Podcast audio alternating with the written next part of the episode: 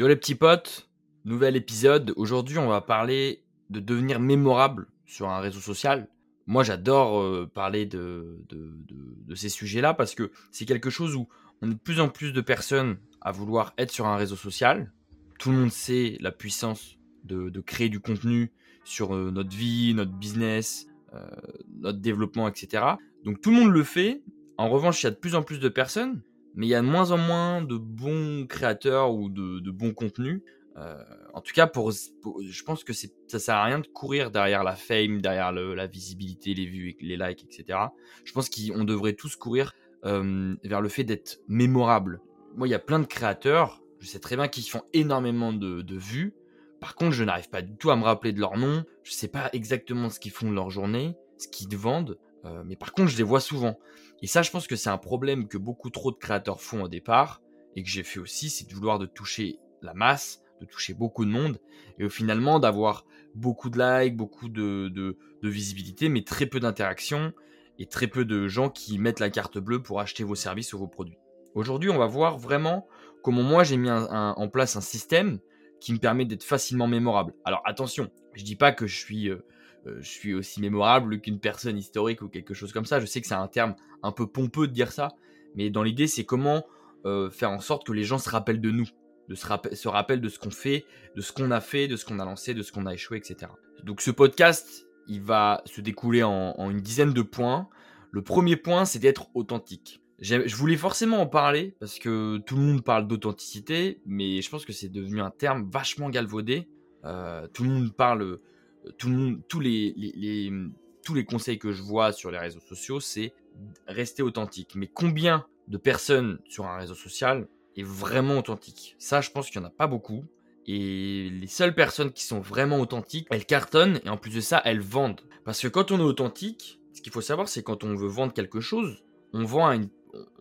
C'est une relation d'homme à homme, avec un grand H. On achète souvent euh, parce qu'on aime bien la personnalité, parce qu'on a confiance en elle, etc. etc. Donc quand moi je parle d'authenticité, j'ai tendance à dire de ne pas chercher à être quelqu'un que vous n'êtes pas sur un réseau social. Je pense que ça peut très vite vous nuire et nuire du coup euh, à votre potentiel futur sur ce réseau. L'idée c'est vraiment d'être, de, constater qui vous êtes dans la vraie vie et de mettre les formes pour que ça soit agréable à lire, agréable à voir, à écouter sur un réseau social. J'écris comme je parle, et je parle euh, dans mon podcast comme je parle dans la vie de tous les jours. Je m'invente pas une vie, je m'invente pas une personnalité, j'essaie d'être moi, parce que déjà aussi c'est aussi une question fondamentale si vous voulez réussir et être heureux.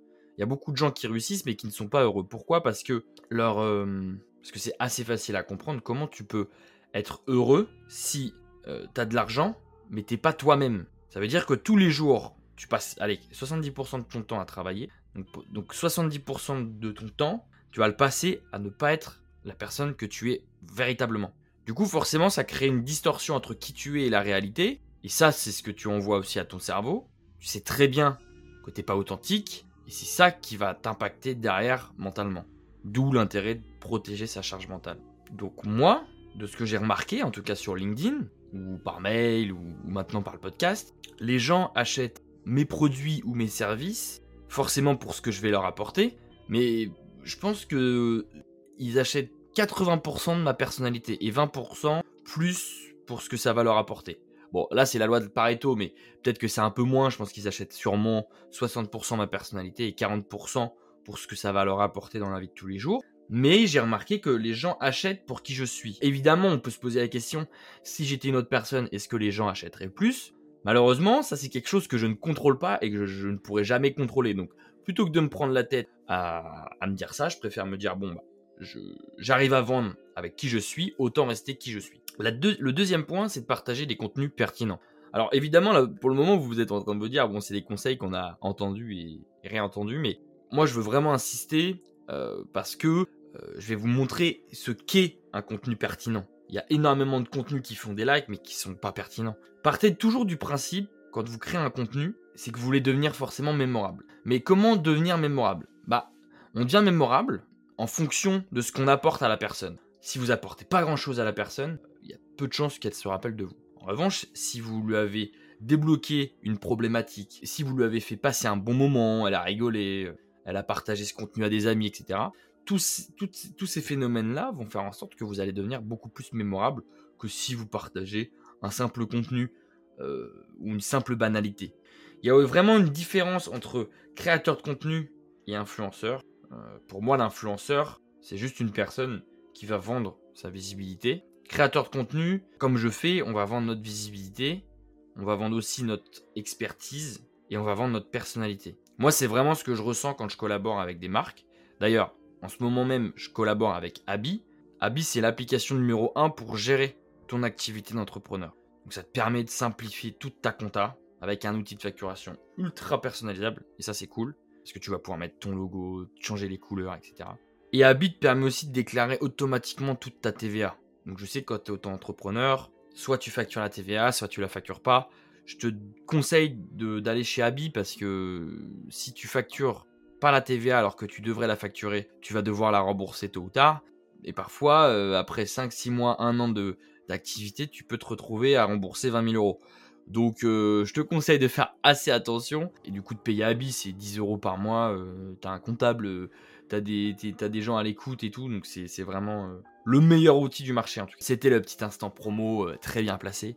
Mais ce que je voulais dire, c'est quand moi je collabore avec des marques, j'ai vraiment ce sentiment-là. C'est les marques aiment ce que je fais, donc le contenu que je crée. Elles trouvent que c'est souvent un contenu de qualité, que ce soit à l'écrit et dans mes visuels, parce que moi j'adore créer des visuels, tout le monde le sait je vends aussi du coup non pas de la visibilité mais plus de la confiance. C'est-à-dire, moi j'ai une plus petite communauté que plein de gens, euh, même si j'aime pas trop ce terme communauté, j'ai l'impression que ça fait un peu pétasse euh, euh, influenceur, influenceuse à Dubaï. Mais quand je parle de communauté, c'est vraiment des gens qui me font confiance. C'est-à-dire, quand ils vont voir un contenu sponsorisé de Loulou, ils vont se dire, ok, bon, je connais pas du tout cette marque, en revanche, j'ai confiance en Louis, et je vais aller voir je vais aller cliquer sur le lien sponsorisé. Et c'est un petit peu plus ça ce que je vends. Je vends pas uniquement de la visibilité, je vends plus de la confiance. Donc la confiance, ça se crée. Et comment on bâtit la confiance avec une audience? Il faut proposer du bon contenu. Il ne faut surtout pas se prostituer. Euh, dans la création de contenu, ça peut être très rapide de se prostituer. Hein. Euh, si vous faites des posts très nichés, à forte valeur ajoutée, euh, et que vous voyez que vous avez 20 likes à côté d'une influenceuse développement personnel, je sais pas quoi, qui fait du 500 likes et, qui, qui, écrit trois lignes, bah, on peut très vite se dire pourquoi je me casse le cul, pourquoi je travaille dur à essayer de faire du contenu qui soit pertinent, qui apporte de la valeur aux gens, etc. Sauf qu'il y a une différence entre elle et vous, c'est que vous, vous gagnez de l'argent et vous allez en gagner. Elle, euh, elle va, il y a juste son nombre d'abonnés et de likes qui va euh, sûrement augmenter, mais, mais à aucun moment elle va gagner de l'argent. quand je dis elle, parce que j'ai vu récemment un, un post euh, qui parlait justement de, développement un peu personnel et je, trouve ça cool dans l'idée mais je trouve qu'on ces gens-là n'apportent rien du tout euh, parce que c'est facile de dire euh, fais attention à tes relations etc moi-même je le dis mais elles partagent pas du tout de technique pour le faire c'est super compliqué de supprimer des relations toxiques c'est super compliqué surtout quand c'est ça peut être souvent un proche ça peut être quelqu'un un membre de votre famille donc euh, de dire euh, supprimer vos relations toxiques, t'as envie, de, as envie de lui sourire à la gueule et de dire bon ok, supprimer les relations toxiques, c'est vrai que c'est intéressant, mais comment je le fais? Comment Combien de temps ça va me prendre, etc. Donc ça pourrait être du bon contenu si elle répondait à plus de questions et si elle faisait du contenu euh, plus, plus développé, plus détaillé. Donc je reviens sur mon point 2, partager des contenus pertinents. évidemment c'est important de choisir des sujets qui intéressent les gens. Par exemple, moi, quand je, parle de 3D, je parle très peu de 3D euh, technique. Parce que la technique, les gens, ils en ont rien à faire. Euh, que, j'utilise Blender, Unreal euh, ou d'autres logiciels, les gens, ils s'en foutent. Ils voient un visuel en 3D, ils ont plus des questions d'un point de vue business. Ok, qu'est-ce que moi, ça va m'apporter? Là, tu, mets en avant une ville en 3D. Qu'est-ce que moi, ça va m'apporter si j'ai une boîte de cosmétiques, par exemple? Du coup, c'est plus des... donc ça, c'est... Vous pouvez pas deviner les questions, faut aller les chercher, donc faut envoyer des messages, faut prospecter, faut leur demander euh, euh, toujours dans votre domaine. Moi, avec la 3D, c'est euh, j'adore prospecter et dire bon bah coucou, j'ai vu que tu avais telle entreprise dans tel domaine. Moi, j'adore, je suis un grand passionné de 3D. Je pense que ça peut t'apporter beaucoup pour ton entreprise. Voici quelques réalisations qui tournent autour de ton domaine. Et du coup, généralement, les gens, quand ils reçoivent mon message, ils voient que c'est un message qui est personnalisé. Ils voient l'intérêt de la 3D, ils se disent ok, lui il fait de la 3D comme ça, est-ce que je peux pas prendre ses compétences et essayer de les, les, les utiliser pour mon business à moi? Donc apporter un maximum de valeur, ça peut être des e-books, newsletters, vidéos YouTube. Moi j'adore le format e-book parce que j'adore écrire. Et du coup j'ai fait énormément d'e-books. J'ai fait un e-book pour euh, les gens euh, dans la 3D. J'ai fait un e-book pour aider les gens à, cartonner sur LinkedIn. J'ai fait un autre e-book euh, qui devrait d'ailleurs bientôt sortir sur Amazon et Amazon Kindle. C'est un e-book qui va aider les freelances à vraiment profondément développer leur activité avec des tips qui sont actionnables. Et je pense que ça va en aider plus d'un.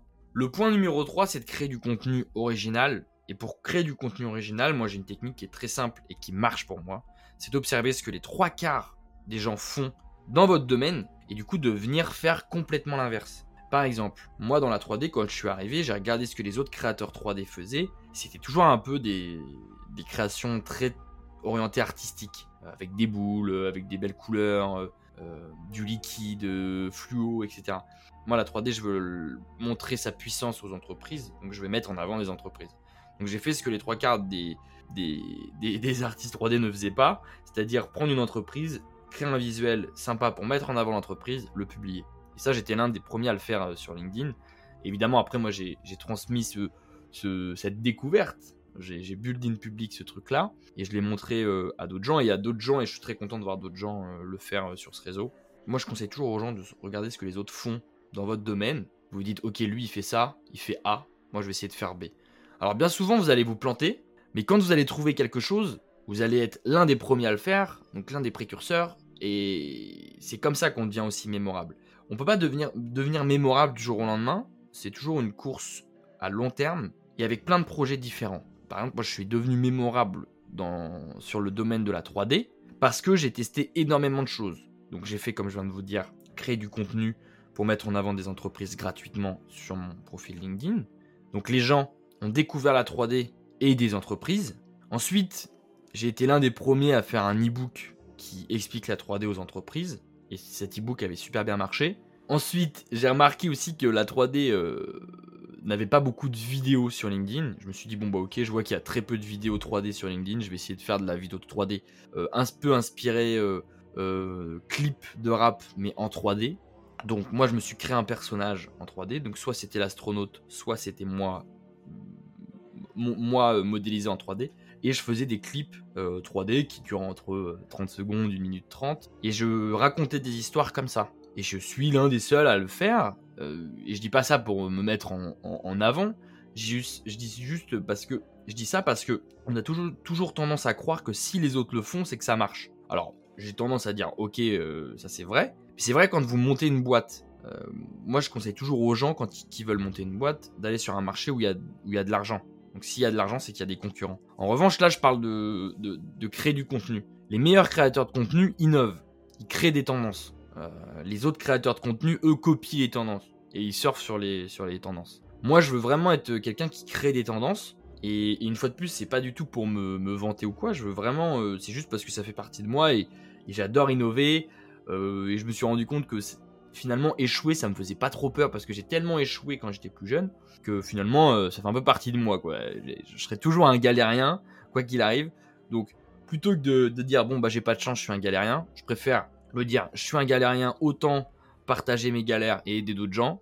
Et du coup, euh, c'est clairement ce que je fais quand je vends des e-books, quand je vends euh, ma formation LinkedIn avec Amandine, quand je vous parle dans ce podcast, c'est clairement ce que je fais. Je partage toutes mes galères. Et du coup, comme j'en ai tiré des, enseignements et des apprentissages, je sais que c'est bénéfique pour d'autres. Le point numéro 4, c'est la régularité. J'en ai un peu marre de voir des gens sur LinkedIn au bout de trois semaines dire ça y est, euh, je prends mes vacances, euh, euh, j'ai envie de couper LinkedIn. Si au bout de trois semaines vous en avez marre, clairement, c'est que c'est pas fait pour vous et assumez-le. N'ayez pas peur de dire que c'est pas fait pour vous. je pense qu'on a, il y a tout pour faire un monde et si vous êtes mauvais créateur et que vous n'aimez pas ça, alors je pense que ça sert à rien de continuer euh, sauf si vraiment vous aimez ça et que... Moi je conseille toujours aux gens de travailler dur, de rêver grand, etc. Quand vous aimez ce que vous faites. Ça sert à rien de souffrir tous les jours en vous disant euh, ouais mais le travail ça paye, etc. Évidemment, faut se bouger un peu le cul, faut souffrir, mais de là à faire un métier ou un travail que vous n'aimez absolument pas, euh, vous deviendrez jamais, vous, faites, vous ferez jamais partie des meilleurs. C'était Idriss Aberkan qui avait dit ça. Euh, parce que la journaliste lui avait dit mais pour c'est quoi le secret d'avoir autant de, doctorats, de licences, de diplômes, etc. Il disait je pense que la première chose qui, qui fait qu'un homme devient l'un des meilleurs, c'est qu'il prend beaucoup de plaisir. Et j'avais trouvé cette, cette réponse assez cool, surtout venant d'une personne ultra intelligente. Ouais, quand on voit des personnes ultra intelligentes, on se dit souvent que c'est juste des personnes qui adorent bosser, mais qui ne prennent pas profondément du plaisir à le faire. Et en réalité, euh, si, c'est toujours ça. Hein. Les gens qui lisent beaucoup, les gens qui, écrivent beaucoup, euh, prennent du plaisir. On ne peut pas devenir le meilleur dans un domaine si on n'est pas amoureux de ce qu'on fait. Et c'est le premier truc que je conseillais aux gens que j'accompagnais sur LinkedIn. Ouais, j'ai des résultats de merde, ça marche pas. Premier truc que, j'observais, c'était mais écoute, euh, déjà j'ai l'impression que t'aimes pas ce que tu fais. Et du coup, l'idée c'était de trouver comment créer du contenu et comment créer euh, du contenu qui lui plaisait? Parce que visiblement, euh, si tu fais du SEO mais t'aimes pas créer du contenu autour du SEO, peut-être que le problème vient pas forcément de créer du contenu, peut-être que le problème vient du SEO. Moi, personnellement, j'adore la 3D, j'ai envie d'en parler. Je, trouve c'est un peu euh, contradictoire de dire j'adore la 3D mais j'ai pas du tout envie de créer du contenu. Bah non, si j'adore vraiment la 3D, j'ai envie d'en parler, j'ai envie de montrer, j'ai envie de créer des vidéos, j'ai envie de créer des images, etc. Donc pour être régulier, il faut aimer ce que vous faites, parce que si vous aimez ce que vous faites, vous allez publier deux fois plus que les autres. Comme vous allez publier deux fois plus que les autres, vous allez au bout d'un moment être meilleur que les autres. Forcément, ça va pas être tout de suite. Moi, par exemple, en un an sur LinkedIn, alors je dis pas que je suis meilleur, hein. attention, il y, a plein de gens meilleurs que moi, etc. Mais, euh, je pense que je fais partie des gens qui créent du bon contenu. Et en tout cas, j'essaie de, de le faire. Et comment euh, je suis passé de quelqu'un euh, qui crée du contenu un peu éclaté à quelqu'un qui crée du meilleur contenu qu'avant, juste parce que j'ai publié deux à trois fois par jour. Et comme vous allez publier deux à trois fois par jour, vous allez vous améliorer, mais trois fois plus que les autres. C'est logique. C'est la pratique qui va vous faire devenir meilleur que la plupart. Parce qu'il y a si vous prenez une idée, il y a 90% de gens qui ont la même idée que vous, seulement 10% de gens qui vont essayer de mettre en place cette idée. Et sur ces 10% de gens qui essaient de mettre en place cette idée, il va peut-être y avoir que 2% de mecs acharnés.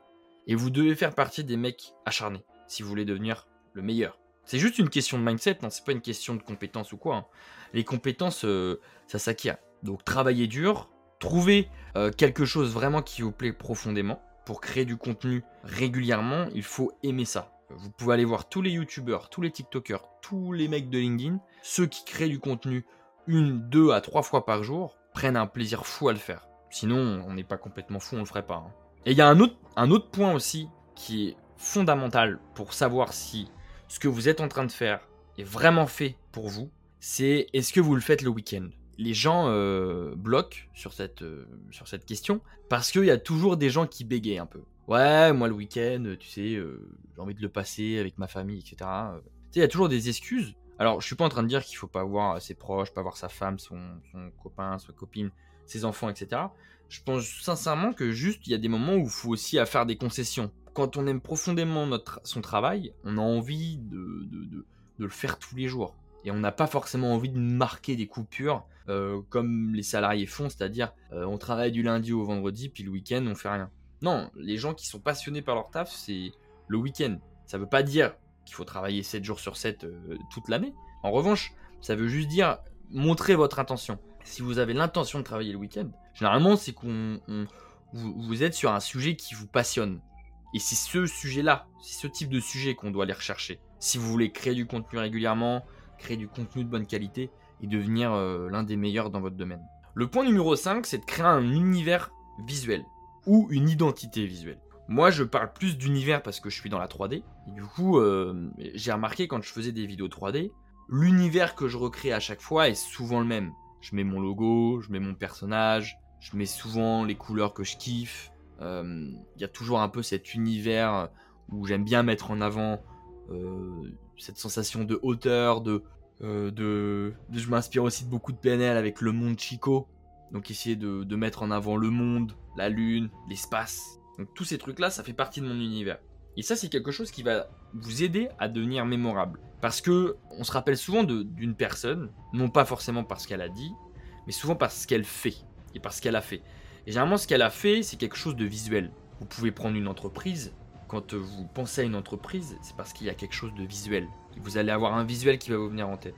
Donc du coup, je pense que c'est du coup, il faut vraiment pas négliger l'aspect visuel, euh, même sur les plateformes comme newsletter, LinkedIn où c'est des où on va favoriser plus du contenu écrit, mais ne négligez vraiment pas l'aspect visuel parce que l'aspect visuel, ça permet de, de, renforcer l'histoire que vous êtes en train de créer et d'écrire. Ça va vous aider aussi à devenir facilement mémorable. On se rappelle tous d'une couleur, on se rappelle tous d'un logo, on se rappelle tous d'un branding euh, plus facilement qu'une phrase ou qu'une accroche. Donc ne négligez vraiment pas l'aspect visuel et essayez de vous créer un univers qui vous représente bien.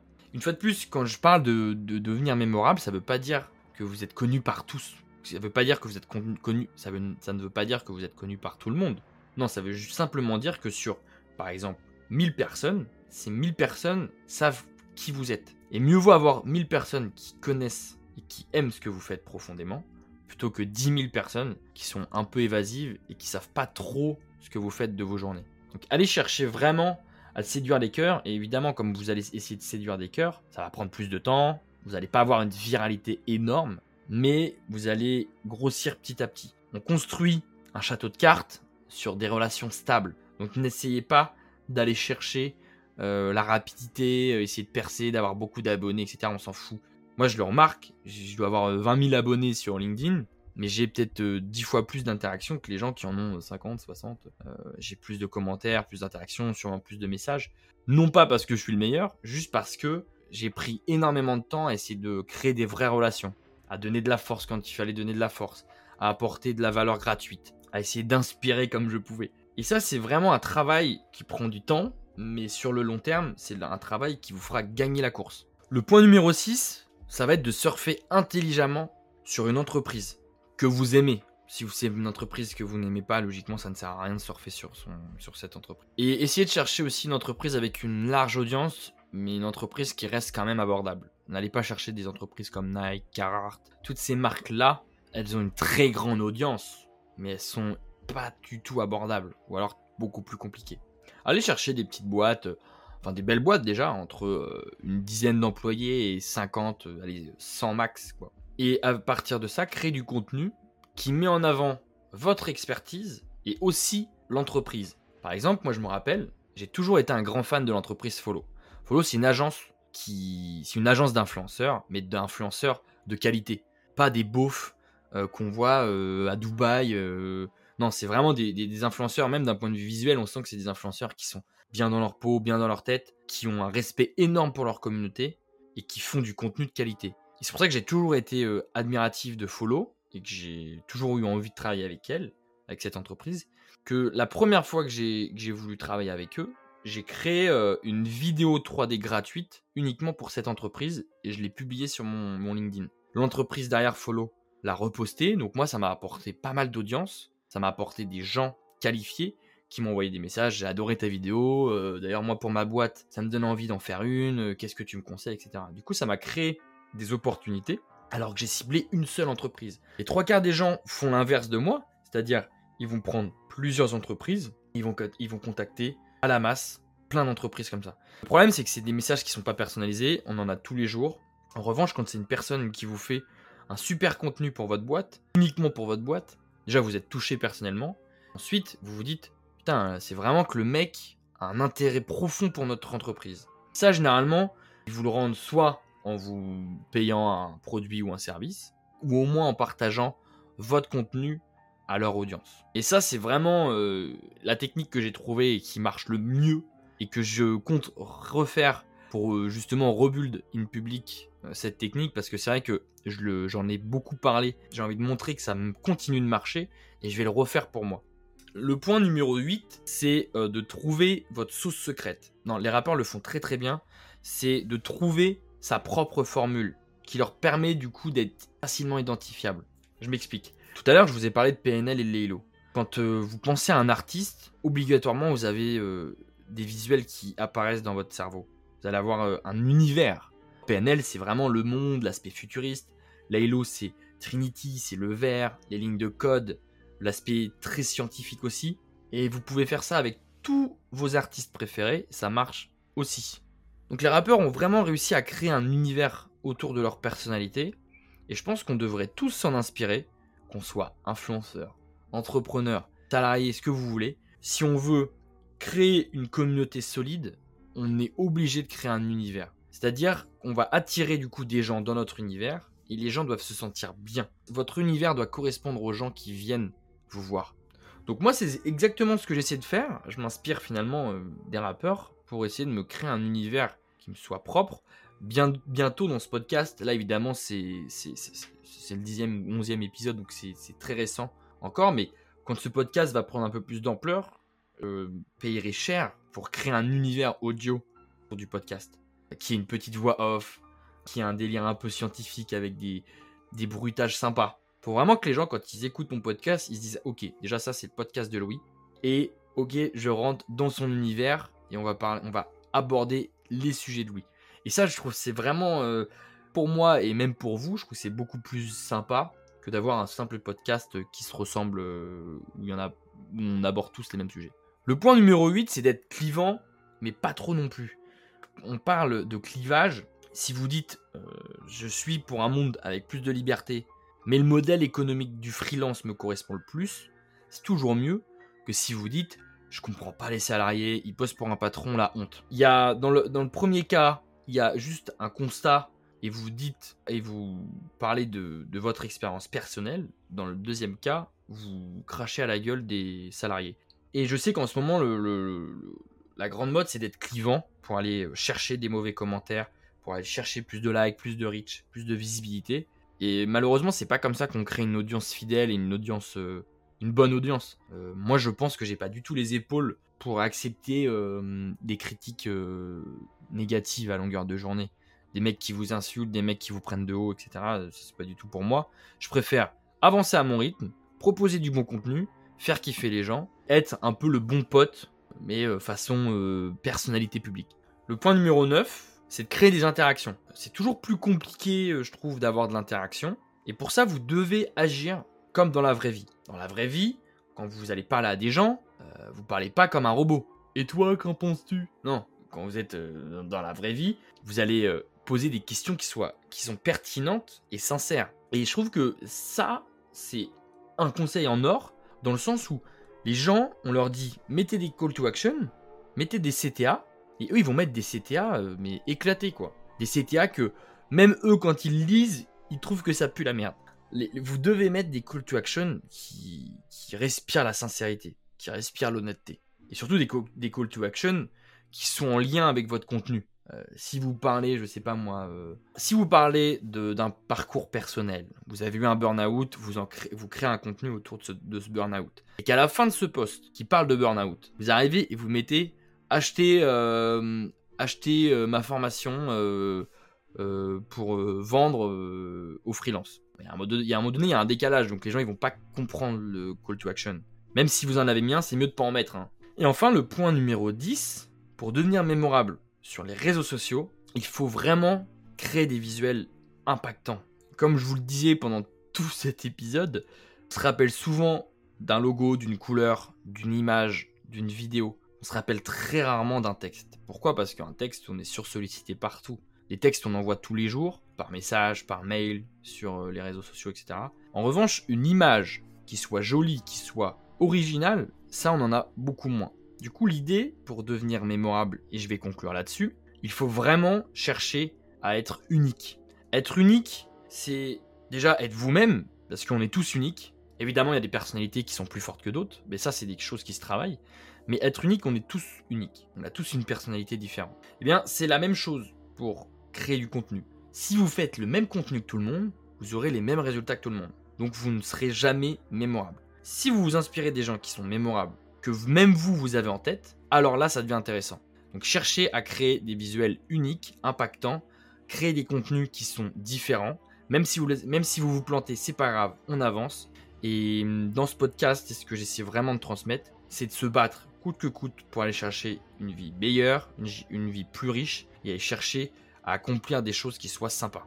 Ok la team, en plein live, je viens de recevoir un message euh, sur LinkedIn de Lucas. Merci Lucas la force, ça fait plaisir, qui me dit Oh là Louis, j'ai feuilleté ton ebook, c'est très quali. Ça fait plaisir de se refaire un peu les bases de temps en temps. Donc, déjà, je vois que ce que j'apporte gratuitement, ça aide des gens, donc ça fait toujours plaisir. Et ensuite, il m'a mis PS. Je pense que PNL sont les plus grands artistes, tout art confondu. Et non, je ne dis pas ça pour te hook. C'est au contraire ton lien avec leur univers qui m'a poussé à suivre ton contenu au début. Bonne journée. Donc, vous voyez, ce qui fait vraiment plaisir, c'est que être soi, partager ce qu'on aime, partager sa passion, ça se ressent et vous allez connecter avec les cœurs, avec le cœur des gens. Donc arrêtez de faire le contenu comme tout le monde. Faites un contenu qui soit sincère, authentique et que vous aimez. Allez, je vous laisse.